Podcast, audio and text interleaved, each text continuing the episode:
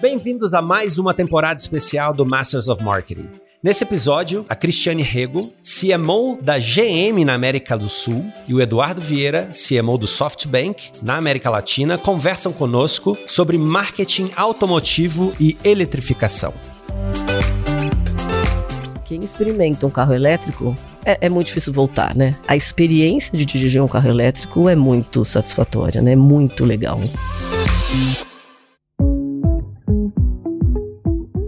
Olá pessoal, eu sou o Luiz Gustavo Pacete, head de conteúdo da MMA Latam e voltamos para mais uma temporada especial do Masters of Market. Fabiano, bem-vindo de volta. Essa demorou, mas a gente conseguiu encontrar o tempo, hein? Porque esse primeiro semestre foi animado. Demorou por um motivo super especial que foi o Impact. Que emoção, né? Realizar esse evento em abril. Sensacional, sensacional. Acho que saiu muito melhor do que a gente esperava, não é? Quase 5 mil pessoas nos dois dias, muita gente bacana, mais de 60 sessões, 100 130 speakers plus. É, e eu acho que o mais bacana foi efetivamente a gente sair daquele lugar comum e desafiar mais uma vez o nosso próprio modelo. E eu acho que no final do dia gerou o impacto, né? Sem querer fazer o trocadilho que a gente queria. E é legal que todas as conversas ali, mais de, de 25 painéis, a gente tira muitos insights para o próprio Masters of Marketing. O Masters of Marketing ele vai levando durante o ano tudo que a gente está falando sobre transformação no marketing, tecnologia, inovação. E 2023 2023 tem sido um ano particularmente muito, muito agitado. A gente tem uma estreia nessa temporada, no início dessa temporada, o nosso co-host especial, Edu Vieira, CMO do SoftBank, que é um parceiro nosso aqui há muito tempo. Bem-vindo, Edu. Muito obrigado, na verdade, super, super bem-vindo de estar aqui, muito bem recebido por vocês. E, nossa, é, fazia tempo que a gente também não se falava, né? Então, super prazer estar aqui. O Edu é uma referência em comunicação e empreendedorismo, e você tem um privilégio aqui hoje. Você faz perguntas, você responde, se você quiser, você pode falar, enfim, você pode sair do roteiro, inclusive, o Edu tem um, como co-host, ele tem uma participação especial. E a nossa participante especial para abrir essa temporada, muito tempo já tentando falar com ela, uma agenda enlouquecida, a gente entende, mas é a Cris Rego, Semo América do Sul da GM. Cris, bem-vinda ao Masters of Super Marketing. obrigada, acho que a gente tentou mesmo, foi difícil conciliar, mas finalmente estamos aqui juntos. Super feliz com o convite, super feliz com o papo. Obrigada para todo mundo que tá aqui. Vamos lá, espero ajudar. A Cris tá craque em podcast, participou do Podpah, inclusive o Podpah teve lá no Impact contando um pouquinho aí do, desse fenômeno da comunicação. E, e aí, Fabiano, como que a gente começa? Ah, vamos começar essa temporada quebrando o gelo geral, né? Eu tava stalkeando a nossa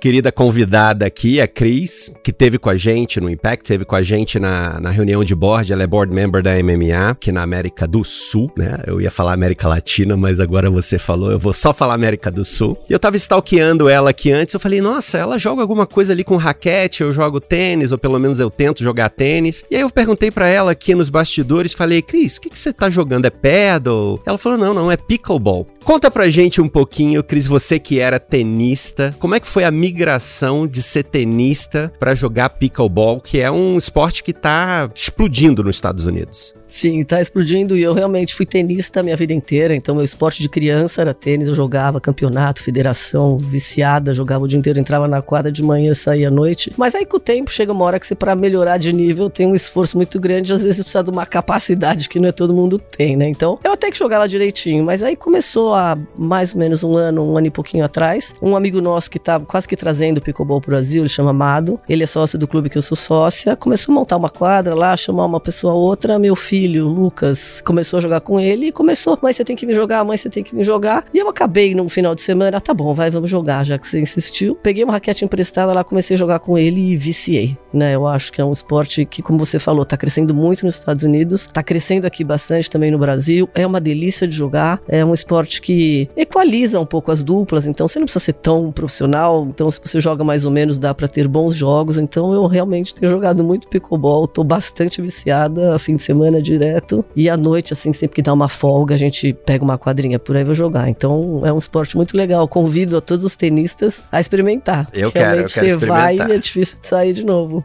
É muito diferente, muda muito a dinâmica.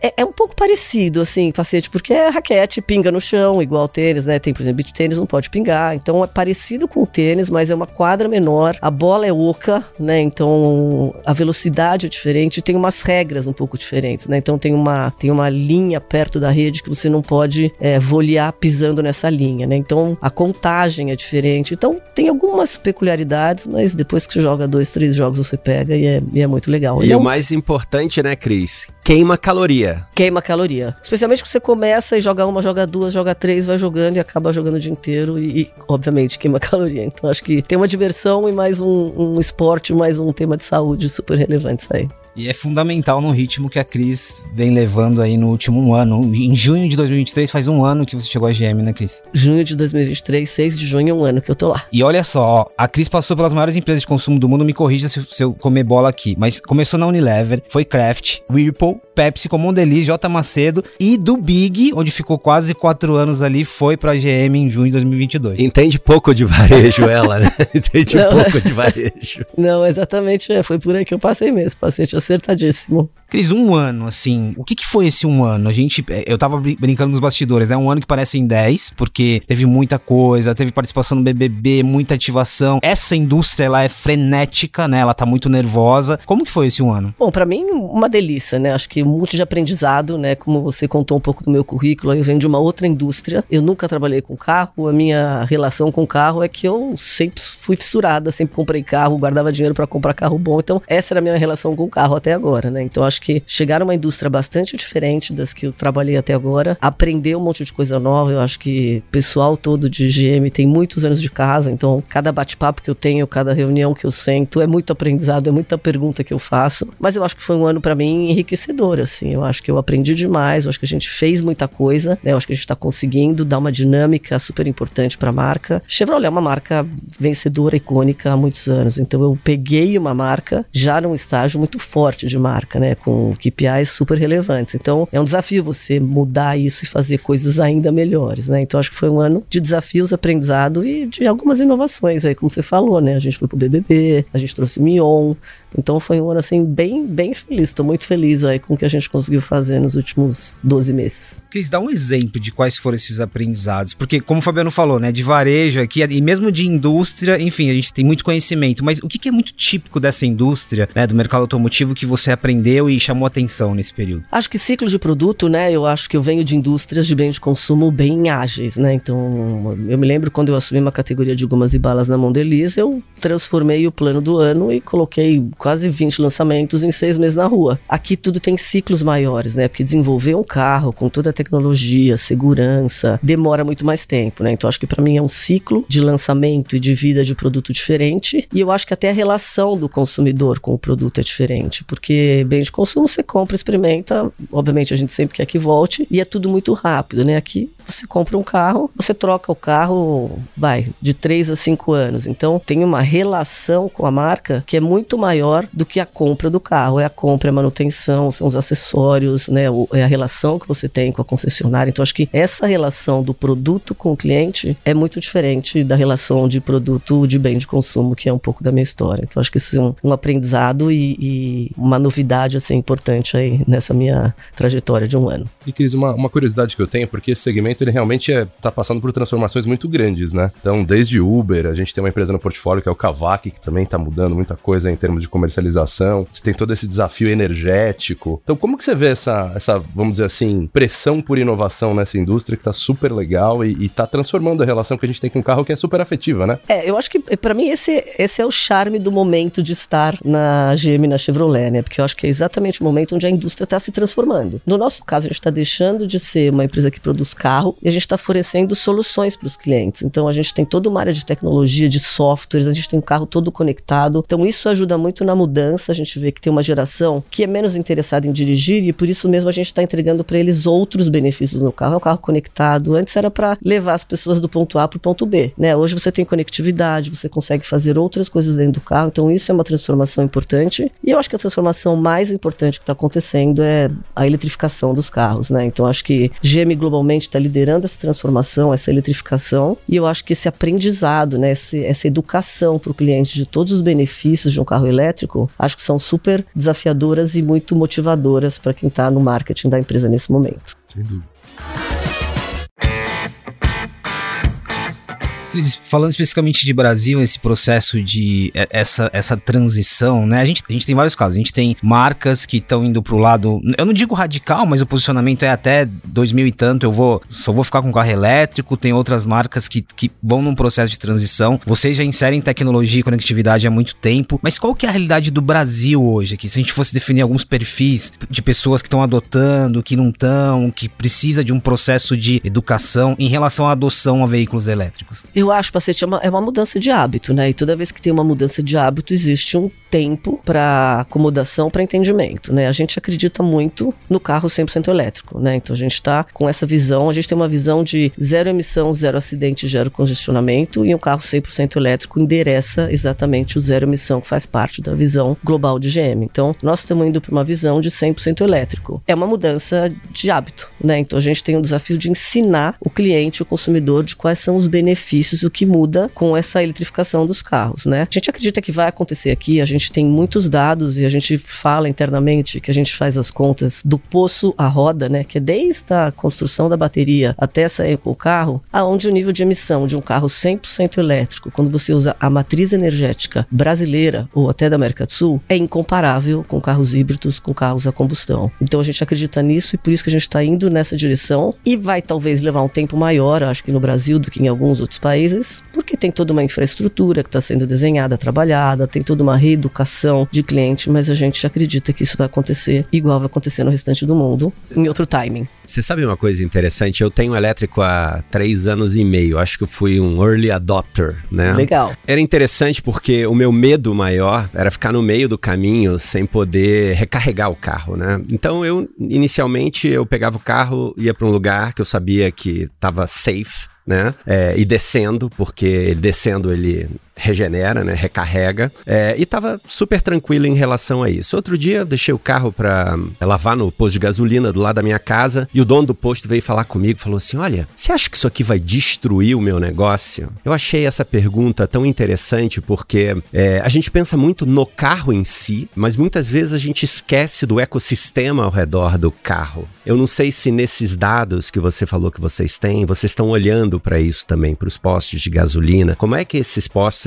né, a gente vai ter que transformar eles em alguma outra coisa que a gente não sabe o que, que é, né? E eu queria entender se vocês estão olhando isso também, porque é uma disrupção dentro da disrupção, né? Então, a gente está avaliando todos os impactos que essa mudança pode gerar, né, no mercado como um todo, né? Eu acho que, primeiro, falar um pouquinho de um, de um mito que você como começou a comentando aí sobre a preocupação de ficar na rua, de carregar. Eu acho que a autonomia dos carros vai vir cada vez melhor, né? Então, nós lançamos agora o Bolt UV, que tem, em média, 456 quilômetros de autonomia. É nós temos nós temos várias pesquisas que mostram que quase 80% dos clientes roda em média 40 km por dia na cidade. Então, esse é um carro que você precisa recarregar teoricamente a cada 10 dias, 7 dias, né? Então, acho que e a gente brinca que quanto tempo leva para carregar? Um minuto, porque na nossa formação também e dados que a gente tem, os consumidores carregam em casa. Então, você chega à noite, pluga, no dia seguinte está carregado, igual a gente faz com o celular hoje, né? Então, no começo, o celular, como é que eu vou carregar? Chega à noite, carrega, no dia seguinte está carregado. E o carro elétrico vai ser igual, né? Então, acho que tem muitos mitos, né? De vou parar na rua, vou ficar na mão. Que hora que as pessoas começam a entender o funcionamento, o jeito de pilotar um carro elétrico, isso vai desmoronando, né? Você fala, puxa, é fácil, eu posso usar. É de 7 a 10 dias, coloco noite para carregar, no outro dia está carregado. Então, e até tem uma vantagem, né? Se você está no meio do trânsito, tem que parar num posto, ficar lá 10, 15 minutos abastecendo o carro. Isso com o carro elétrico, a hora que você entende como ele funciona, não existe mais, né? Então, essas interrupções que acontecem hoje no dia a dia, porque você não tem como não abastecer um carro a gasolina, não ser parando num posto, as pessoas vão entender que é melhor, né? Mas eu acho que é tudo uma educação e um, e um trabalho de ensinar o cliente que até faz parte do, do trabalho de marketing, de quem está liderando isso. O meu testemunho para você, como usuário, aquela história que você chegava no posto de gasolina, enche o tanque. Isso não existe muito no carro elétrico, né? Porque você não precisa. Você fala assim: olha, hoje eu vou usar meu carro para ir aqui e ali. Quantos quilômetros são? Ah, são 15 quilômetros. Ah, eu tenho isso? Eu não preciso encher o tanque. Vou encher o tanque quando eu vou fazer alguma coisa que eu preciso do tanque inteiro, né? É, e aí também tá ligado à sustentabilidade, né? Isso. Ou seja, são três anos e meio aqui ouvindo pessoas falar sobre essa história. Então, eu acho muito interessante, porque uma vez que você se torna elétrico, você não volta para trás. A não ser que você tenha um relacionamento com algum carro a combustão que é de amor entendeu? Claro. Que aí é uma outra questão, né? Não vou entrar na praticidade, mas vou entrar na parte do amor, aí não tem jeito, né? Mas eu acho, eu acho muito interessante, até mesmo porque existem, e vocês têm esse serviço nos Estados Unidos, que é o serviço da OnStar. Eu não sei se está funcionando muito bem aqui no Brasil, então Super. desculpa. É. Tem mas os OnStar, Estados Unidos, sim. eu sei que funciona muito bem, que uma vez eu aluguei um carro lá, eu não conhecia muito bem a localidade, apertei o OnStar, falei assim, OnStar, onde tá o posto de gasolina XYZ? Ele falou, posto de gasolina XYZ, tá não sei quantas milhas de onde você tá, quer que eu jogue aí na tua tela? o-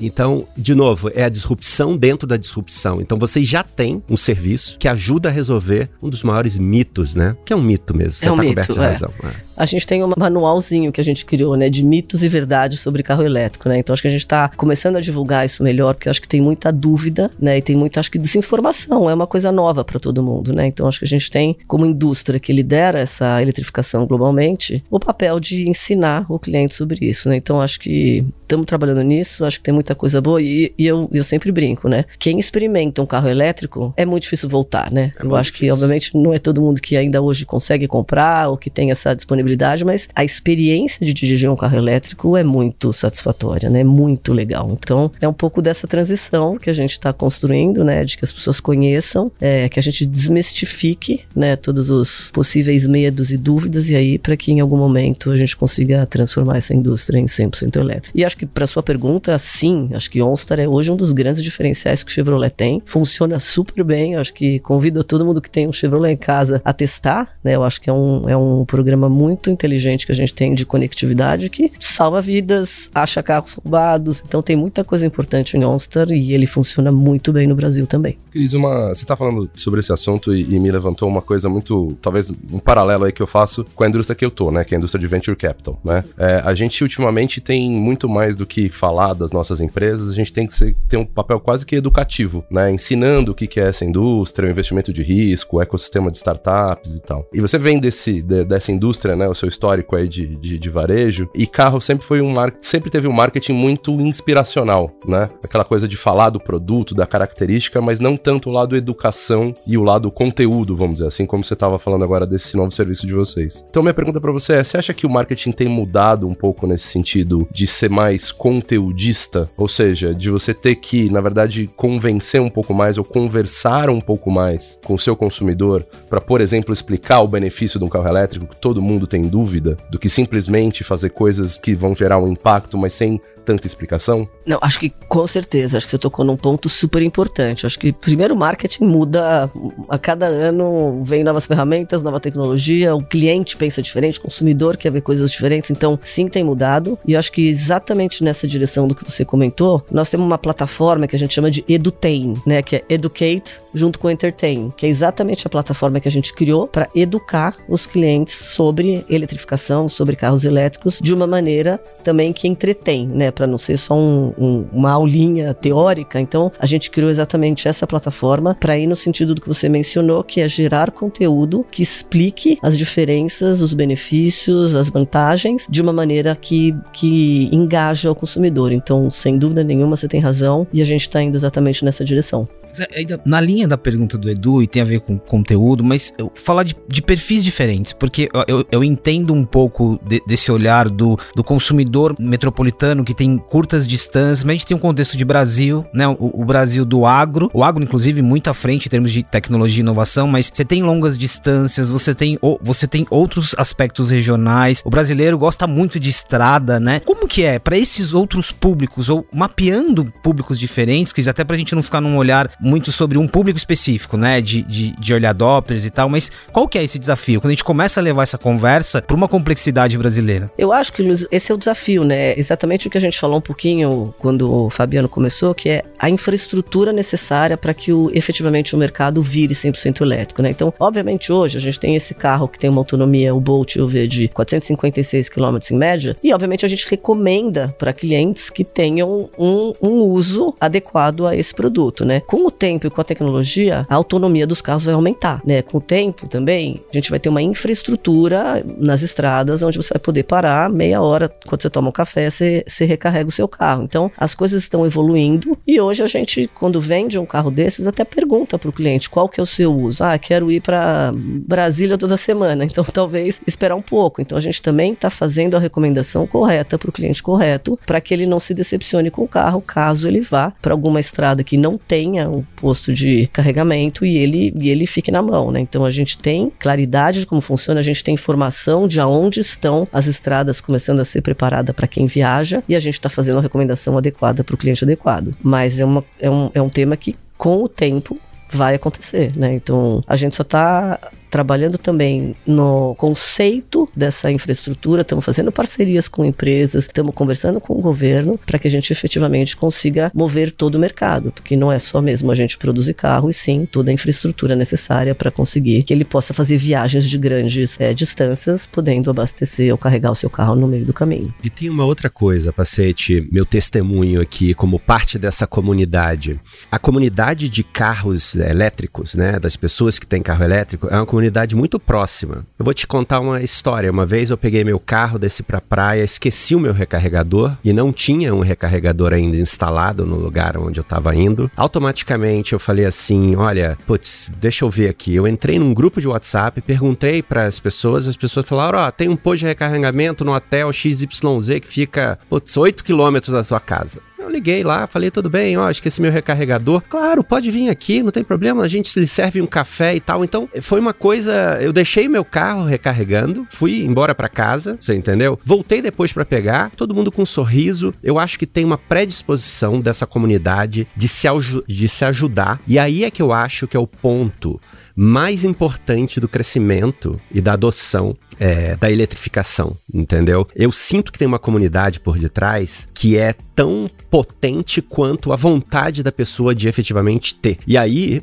para você, marqueteira, especialista em varejo, isso deve ser um, uma coisa maravilhosa, né? Porque você deve ter 300 coisas que está passando na sua cabeça que você pode atacar quando você pensa em comunidade, como você converter essa pessoa, fazer essa pessoa virar tua embaixadora, converter outras 10 pessoas. Conta um pouquinho pra gente como é que, como é que esse um ano que você tá à frente da, da brincadeira, que obviamente você não tá vendendo só carro elétrico, mas como é que isso tá entrando no teu mix, né? Porque lá atrás a gente falava assim, ah, não, o investimento em digital um dia vai ser 70%. As pessoas olhavam uma pra cara do outro e falavam, não é possível, isso não vai acontecer nunca. E hoje, sei lá, alguns oito anos depois disso, já é, né? Há bastante tempo, inclusive. É, eu, queria, eu queria entender do, do, ponto de vista da marqueteira, crise marqueteira, como é que você está olhando esses pontos de ataque? É, eu acho que a gente não. A gente, a gente tem feito lá um, uma integração de um 360 de mídia, né? De campanha, de estratégia, porque a gente tem que trabalhar em todas as etapas do nosso cliente dentro do funil, né? Então, awareness, consideração e conversão, né? Então, obviamente, a gente tem hoje uma, uma área de dados super importante, super forte dentro da companhia. Então a gente tem muitos dados de jornada de compra do cliente, onde é que o cliente está dentro do ciclo do produto. Então a gente tem conseguido fazer campanhas focadas no digital, personalizadas, bastante fortes. Né? Então a gente tem esses dados internos que estão ajudando a gente a direcionar. E aí a mensagem que a gente está criando é grupos né, de clientes, onde cada mensagem faz sentido para esse grupo e estamos atacando este cliente, atacando no bom sentido, né? Estamos falando com este cliente neste momento de compra do funil de uma maneira não é personalizada, porque não é pessoa a pessoa ainda, mas dentro das características deste grupo. Mas a gente também tem ainda campanhas de awareness, né, de conhecimento de lançamento de novos produtos, quando a gente tem novos carros lançando, quando a gente tem novos features que a gente quer contar, a gente ainda trabalha com isso. Então acho que o mais importante é a gente ter o 360 relevante e a gente usar todos os dados que a gente tem internamente para clusterizar o nosso grupo de clientes e ir direto na mensagem que é relevante para esse cliente.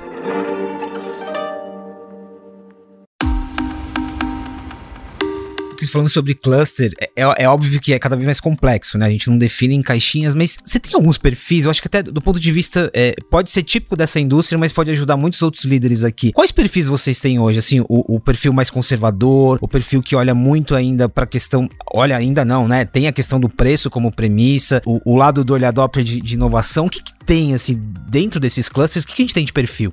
Eu acho, Luiz, assim, é, é, o que você falou, né? Toda indústria tem, toda indústria trabalha com perfis específicos. A gente tem a pessoa que, primeiro, tem os car lovers, né? Que são as pessoas que adoram carro, gostam do barulho. Tem as pessoas que vão na economia, não só do preço, mas na economia de combustível. Tem gente que olha a valor de revenda. Tem muita gente hoje focada em tecnologia. Então, Chevrolet tem MyLink, tem todo esse tema de OnStar. Então, tem vários grupos, assim. Tem os inovadores que você fala, que a gente vai com os elétricos. Então, acho que tem clusters específicos alguns ainda focados em economia, dinheiro, alguns focados em inovação, alguns focados em conforto, né? Então, features de carro que te geram conforto, tem muita gente olhando segurança, né? E a gente tem carros bastante seguros, com airbags, com alerta de frenagem automática, com alerta de retrovisor. Então, tem gente separada dentro desses clusters, alguns comuns ao mercado, inovação, essas coisas, mas alguns outros muito específicos da indústria automotiva. Agora, você mencionou o mapeamento de jornada, digamos, interno, né? Do consumidor. E, e o externo? E aí eu me explico aqui. A gente falou de conectividade, o que você já tem há muito tempo, e você, e você você passa a ter ali muita informação, muito dado dos hábitos, da parte da usabilidade. Como que a GM e suas marcas trabalha essa informação? T toda essa conectividade que, que surge a partir do momento que o usuário está ali é, com o automóvel, o que, que vocês fazem com essa informação, com essa inteligência? Como eu falei agora há pouco, a gente tem uma área de BI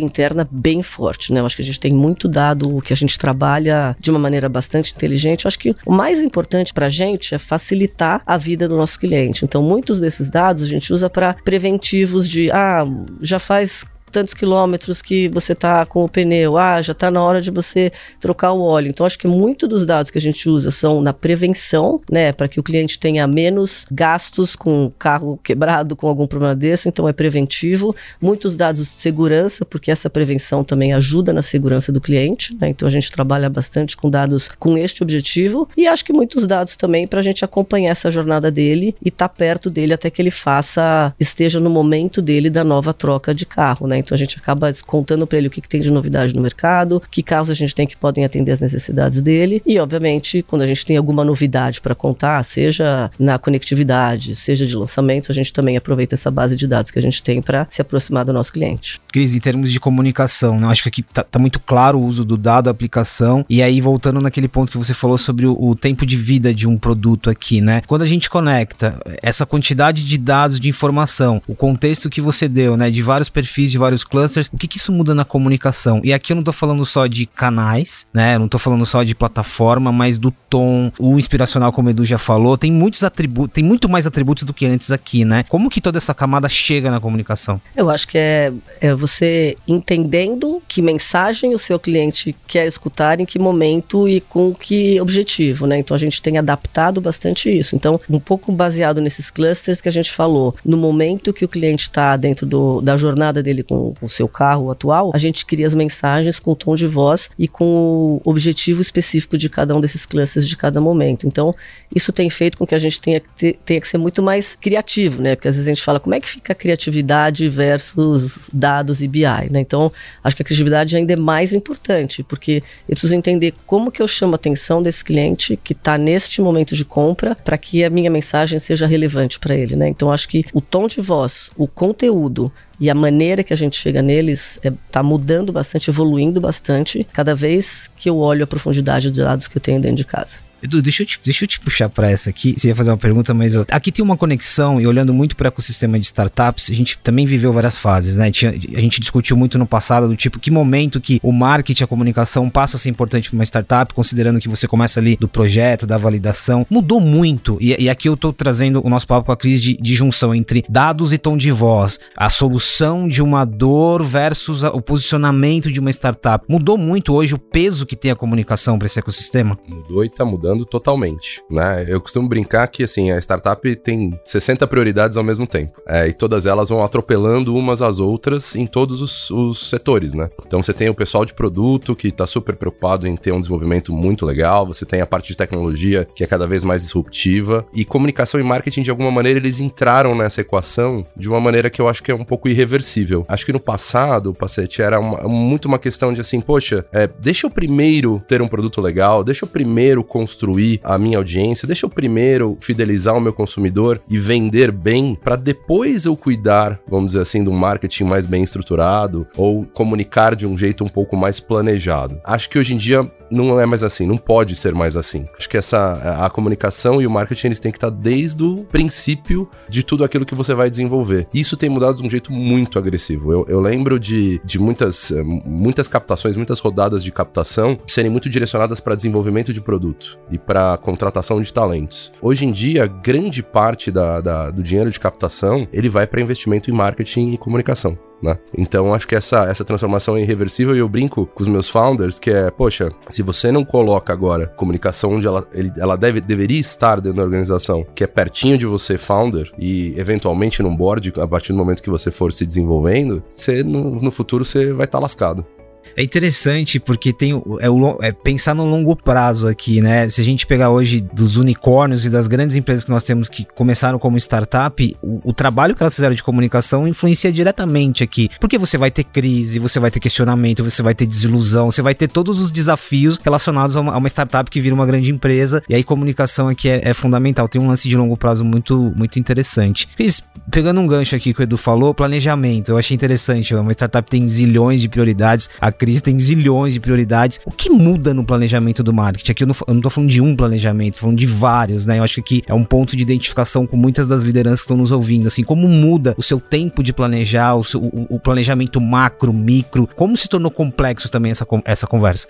Eu acho, Pacete, que assim, o planejamento, teoricamente, acho que não mudou muito, né? Porque você tem que planejar o seu longo prazo, próximos 3, 5 anos, você tem que planejar o ano. Para mim, o que muda é a sua agilidade para ajustar o planejamento no dia a dia, né? Então você tem que ter um, um, uma linha mestre que você tem que desenhar para seguir, né? Então você tem que fazer o planejamento anual, entendendo o que acontece em cada mês, seja por causa de lançamento, seja por causa de um evento sazonal, seja por causa do varejo, venda. Então você tem que ter um guia, né, para você seguir. Eu acho que o que muda é o quanto você tem que estar tá flexível e pronto para ajustar isso, porque um pouco do que ele comentou sobre comunicação, hoje com tanta comunicação digital, social, alguma coisa acontece lá, você tem que ou entrar na conversa, ou, ou virou uma crise, ou virou uma oportunidade, então você tem que se ajustar muito mais rápido. Antes era offline, né? Você botava um filme na TV e não sabia qual tinha sido a reação do público, não sabia é, se tinha pegado bem, pegado mal, porque não tinha, né, essa, esse bate volta tão rápido e tão instantâneo que tem hoje no social, né? Então acho que o planejamento é mais detalhado, mas eu acho que o que é mais importante, mais crítico é a sua agilidade, capacidade de replanejar a cada necessidade, a cada desvio do caminho, a cada coisa que aparece no mercado, a cada reação de cliente. Então acho que esse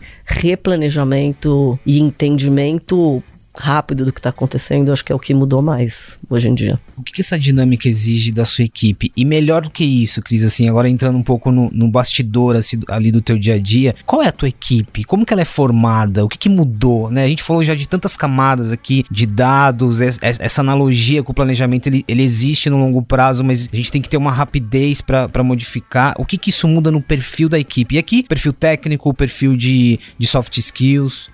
Eu acho que hoje, assim, eu, eu sempre quando construí times e equipes, me preocupei em colocar gente melhor do que eu para trabalhar comigo, né? Porque eu acho que tem muita coisa muito específica que às vezes não dá para entender tudo, não dá para saber do detalhe do detalhe, né? Então acho que hoje um time de alta performance para ser bem sucedido no mercado do jeito que ele tá, tem que ser um time muito conectado, né? Tem que saber o que tá acontecendo, tem que pesquisar, tem que estudar, tem que estar tá antenado com as mudanças, né? Então é, tem que estar tá o dia a dia acordando e vendo o que está acontecendo para estar tá preparado para essas mudanças. Eu acho que, como você falou, tem uma parte técnica importante, né? Então a gente tem uma, um tema de Martech relevante, né? Que são ferramentas, é, como lidar com isso. Então acho que esse, esse time também precisa de uma parte técnica para entender como é que está evoluindo esse sistema, o que está aparecendo de novidade, é, meios novos, ferramentas novas, super crítico, e também o pessoal mais estratégico, né, que é o que pensa no, no mais longo prazo. Então acho que uma equipe bem sucedida é uma equipe que tem um pouco de tudo, né? Então acho que o time tem que estar tá muito conectado, entendendo de futuro, entendendo cada dia mais das mudanças e necessidades do cliente, que também mudam muito rapidamente, e uma equipe que se atualiza, seja via pesquisas, estudos, cursos, mas que esteja muito antenada com o que está rolando no dia a dia.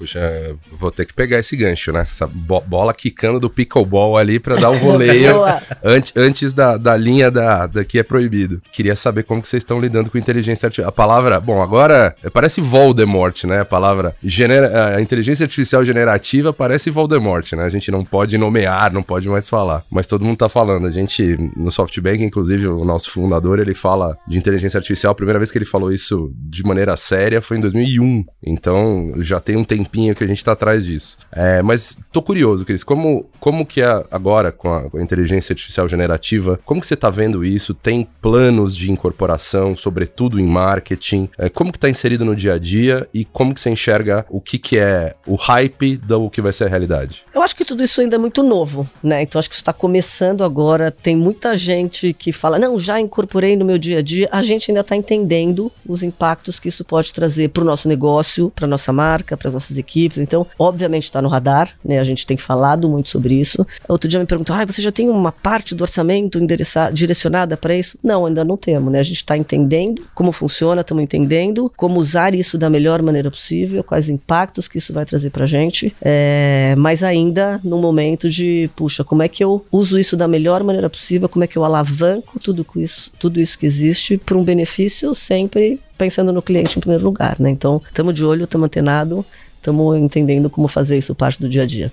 E na agilidade do pickleball versus AI, eu perguntei aqui para ChatGPT, me dá cinco perguntas para fazer para um líder de marketing de uma montadora, então vou escolher uma para fazer para você, Cris. Boa, escolhe. Feita pela inteligência artificial. Vamos lá. Quais são as estratégias de marketing utilizadas para promover a conscientização sobre a sustentabilidade e inovação tecnológica presente nos veículos da sua montadora? Não é minha pergunta não, é a pergunta do ChatGPT aqui. Não tá ótimo e eu acho que ela tá, para mim, ótima porque ela tá alinhada com, com um tema que eu comentei aqui que a gente desenvolveu internamente, que é o tal do EduTem, né? Então acho que a estratégia que a gente tem usado para falar de sustentabilidade, para mostrar o que a gente tem de diferencial, de conectividade, de tecnologia, como é que a gente deve usar um carro, né, de uma maneira inteligente que não seja só para tirar uma pessoa do ponto A para o ponto B, é este, é este capítulo de educação com entretenimento que a gente criou, né? Então é muito mais você contar os benefícios, mostrar os benefícios de uma maneira que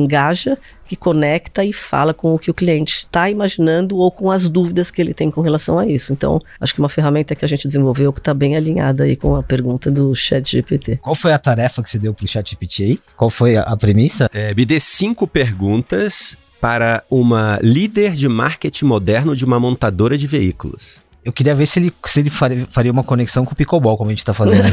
Mas ele não faria, com certeza não faria. Provavelmente ainda não, quem sabe mais pra frente. Ô Cris, provavelmente essa pergunta que é, o Edu trouxe AI generativa pra mesa e no ano passado você deve ter dado a mesma resposta quando a gente falava de metaverso, apesar de ser coisas absolutamente diferentes. E aqui tem um ponto importante que é, o Edu também trouxe o termo hype, né, pra um líder. E aí, diante de toda essa, nesse momento, toda essa discussão, chat GPT, AI generativa, a gente sabe que inteligência artificial está aí há décadas, assim como as tecnologias relacionadas ao metaverso estavam, estão aí há décadas também. Como que é para o líder fazer a gestão dessa euforia? Porque, como você disse, né, você tem que contratar profissionais melhores, melhores que você, que tem, que tem que ter essa skill, né? Uma hora tem que ter skill do, da tecnologia imersiva, outra hora tá olhando para Web3, outra hora manjar muito de inteligência artificial. Qual que é o desafio de manter o equilíbrio aqui, como uma alta liderança? Olha, eu preciso estar tá inteirado sobre isso, mas eu tenho que manter o foco. Eu não, eu não posso sair né? O que você falou, a pergunta sobre investimento, quanto do seu investimento está destinado a isso? Mas calma, né? Por que tem que estar? Então, essa junção do, da alta liderança com todas as tendências que vão surgindo aí.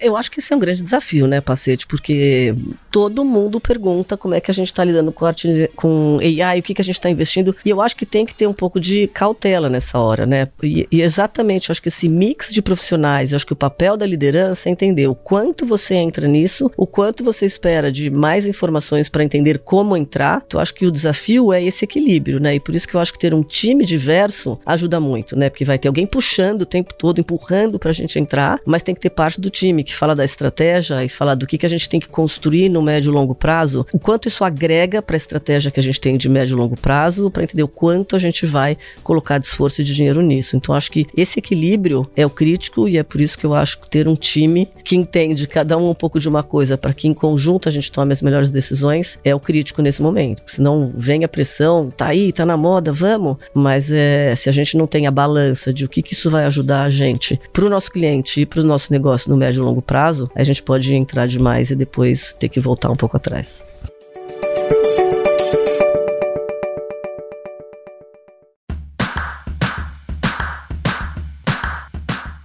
Cris, é, por falar em time, é, eu estava pensando numa coisa muito interessante aqui que, que me impactou positivamente e a gente está entrando aí na época dos Smarts, que é o nosso prêmio dentro da MMA. A gente fala que a MMA é a casa do CMO, da CMO, mas você redefiniu a palavra CMO recentemente com a contratação do Mion, né? Fez uma brincadeira super bacana ali. A impressão que eu tive é que ele virou parte da sua equipe e não um cara simplesmente fazendo o endorsement de um produto. Essa foi a minha impressão. Mas eu queria escutar de você. É, qual foi a ideia por detrás de trazer, de fazer essa disrupção no nome? Uh, CMO dentro da nossa indústria é o líder, né? A pessoa que faz acontecer, que escolhe quem são os talentos para dentro daquele time. Queria que você contasse um pouquinho disso, porque eu adoraria também ver é, esses cases lindos que você está fazendo no, nos Smarts desse ano, viu? Não, então, acho que, acho que mudou bastante, né, Fabiano? Acho que antigamente você criava uma campanha, escolhia uma celebridade para executar essa campanha e ela, ela executava, né? Então, eu acho que com os influencers, com alguns. Acho que o Mion é um exemplo, né? O Mion não é uma pessoa só offline, né? O Mion até começou online há muitos anos atrás, né? Então, eu acho que para mim o desafio, eu acho que o grande aprendizado é como é que você usa o benefício da linguagem das pessoas que você contrata para você colocar o seu produto na linguagem dela e não ao contrário, né? Acho que não é trazer eles para fazer a campanha tradicional e como é que eu coloco a minha marca, como é que eu coloco o meu produto dentro do universo deles para eu poder alavancar melhor o que, que eles têm para me ajudar, né? O que, que eles têm para entregar para gente. Então, eu acho que essa, essa brincadeira do Mion foi exatamente isso, né? Acho que o Mion é um cara criativo, ele tem um time que trabalha em criação com ele, então mais do que a gente criar e falar, Mion, grava pra gente, é ajuda a gente a criar isso de uma maneira que faça parte da sua linguagem, do jeito que você fala, do jeito que você trabalha. Senão eu acho que você perde um pouco da credibilidade, né? Eu acho que o desafio hoje é esse. Como é que você usa influenciadores de uma maneira onde você coloca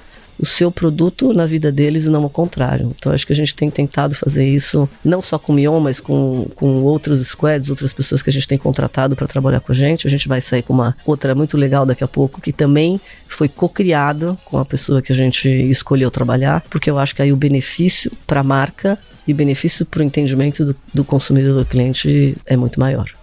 É um influenciador, uma influenciadora, uma celebridade da TV? Segredo ainda, aguarde. já, já veremos. É para qual produto? Também não vou contar, você tá só tentando aqui. Foi, né? foi, era a bolinha de um picambau ali, você foi dar. Voleou, você voleou, voleou e pisou na linha. Não pisou pode, linha, pô, não pode pisar na linha. É, é interessante o, o exemplo do Mion e falar de influência aqui, porque o Mion, e aí você trabalha diretamente com ele, ele tem uma característica diferente, eu acho que vale para muitos influenciadores, muitos influenciadores também têm, né? É, é um envolvimento, é o olhar do negócio, né? E a gente percebe até o Mion, ele troca muita mensagem com a Manzar, ele, ele tá muito afinado ali também com a área comercial. É claro que isso é, é sinônimo de maturidade, o tempo que ele tem de estrada, mas isso vale muito para qualquer influenciador, né? A compreensão também do negócio, do que não só ser um embaixador ali do ponto de vista de marca. Eu vou fechar aqui é, 40 minutos, 43 minutos já de conversa. Acho que a conversa foi boa. É, Edu, eu vou fechar. É, eu acho que pegando um pouquinho, a gente falou de inteligência artificial, mas é, aproveitando você aqui também para falar um pouquinho dessa perspectiva de trabalho, de emprego, de perfil, que eu acho que continua na, no papo que a gente tava aqui. Eu achei muito interessante, eu tive um papo com a Tânia Cosentino, da presidente da Microsoft, e eu, eu fiz essa pergunta para ela do desafio do longo prazo de contratação, né? A gente já sabe que a tecnologia tem um desafio. Ela disse, é, Pacete, eu tenho hoje um desafio de pessoas que conheçam de indústrias. E é um pouquinho que você falou aqui também, Cris, assim, pessoas que conheçam de um, de um ecossistema, de uma indústria. A gente também tá falando não só do, da habilidade com a tecnologia, mas a gente tá falando de um conhecimento é, com uma maturidade em relação a negócio. No ecossistema de inovação, de startups, isso passa também. O perfil dos profissionais que, que a gente está buscando hoje, eles precisam estar direcionados a isso, a uma experiência também de negócios, não só de tecnologia. Totalmente. É, eu acho que é muito interessante isso que a Cris falou, porque é, na minha cabeça a gente está passando por uma transformação é, no, nas empresas que vem muito desse ecossistema de startup, é, que é esse espírito de colaboração e esse espírito de construção. Né? Antes você tinha, a gente foi formado, né, veio de uma, de, uma, de uma estrutura corporativa que você tinha líderes que eram chefes que comandavam as coisas e que as coisas iam saindo, iam nascendo através dessas lideranças. Eu acho que hoje em dia essa liderança está descentralizada. Acho que hoje criatividade é, não é monopólio de marca ou de agência. Todo mundo é, do ecossistema tem coisas a contribuir. E a gente vê isso muito nas empresas do nosso portfólio. Né? Então, pra você ter uma ideia, a SoftBank investe na América Latina em 91 empresas. Né? É, muito se fala aí de inverno de startups, de layoffs que aconteceram e de fato aconteceram. Mas também existem milhares de vagas abertas é, em todas as startups que a gente trabalha. Então acho que tem um equilíbrio aí é, de tentar entender é, primeiro, uma capacidade multidisciplinar dos talentos que a gente está buscando. Ou seja, tem que ter tecnologia no core, tem que entender do seu métier, tem que saber o que está acontecendo ao redor e, e, mesmo contribuir com soft skills ou outros conhecimentos que não necessariamente estejam dentro do job description da pessoa. Então, o que eu quero te dizer com isso? É muito flexível hoje em dia, né? É, hoje eu acho que tem muito mais a ver o fit cultural com a pessoa, é, com a empresa que está procurando essa pessoa, né?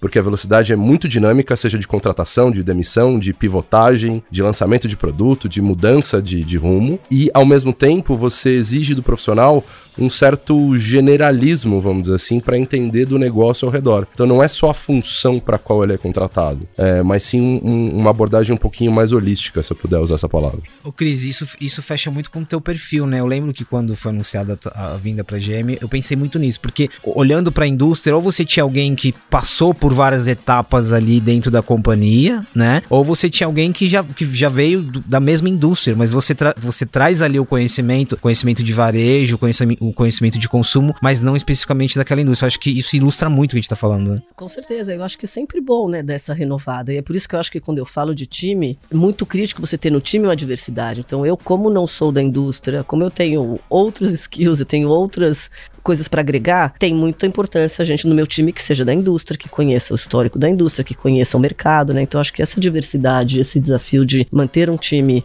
coeso e cada um com sua especialidade, cada um com seu ponto forte, é o que faz a diferença hoje em dia. Cris, queria super agradecer o papo, passou muito rápido e considerando a importância do planejamento aqui que você falou de 3 a 5 anos, como que tá a agenda da Cris Semou pro próximo ano aqui? Bom, a gente tem um ano, esse ano, primeiro ano terminou agitado, né? Fizemos bastante coisa, acho que esse primeiro semestre foi bem bom pra gente em termos de lançamento, de inovações, de campanhas, etc. Estamos mantendo a mesma pegada, temos um planejamento de continuar nesse ritmo, continuar trazendo novidades, continuar trazendo inovações, é, tem os lançamentos importantes de carro aí que vão chegar aí nos próximos próximos meses, estamos firme e forte aqui, continuando com energia total.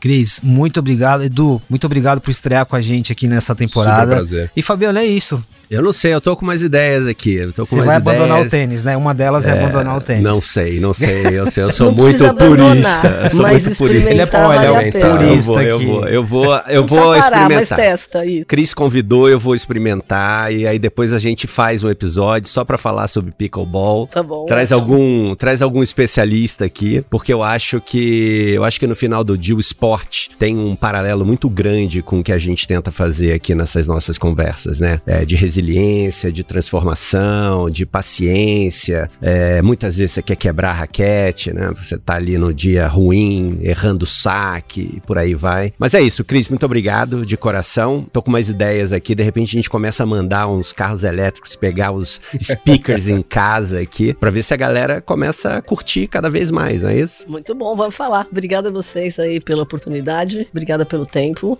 Manda as ideias que a gente avalia todas. Começamos super bem essa temporada do Masters of Marketing com a Cris, da GM América do Sul. E é isso, pessoal. A gente tem aqui um, um ano inteiro pela frente para falar sobre marketing e inovação. Gostei muito desse papo. Acompanhe outros episódios especiais do Masters of Marketing nas principais plataformas de áudio e vídeo e também no nosso hub de conteúdo marketingfuture.today. Mais um episódio produzido por Adsmóvel Audio Network, soluções criativas para o áudio digital e podcast.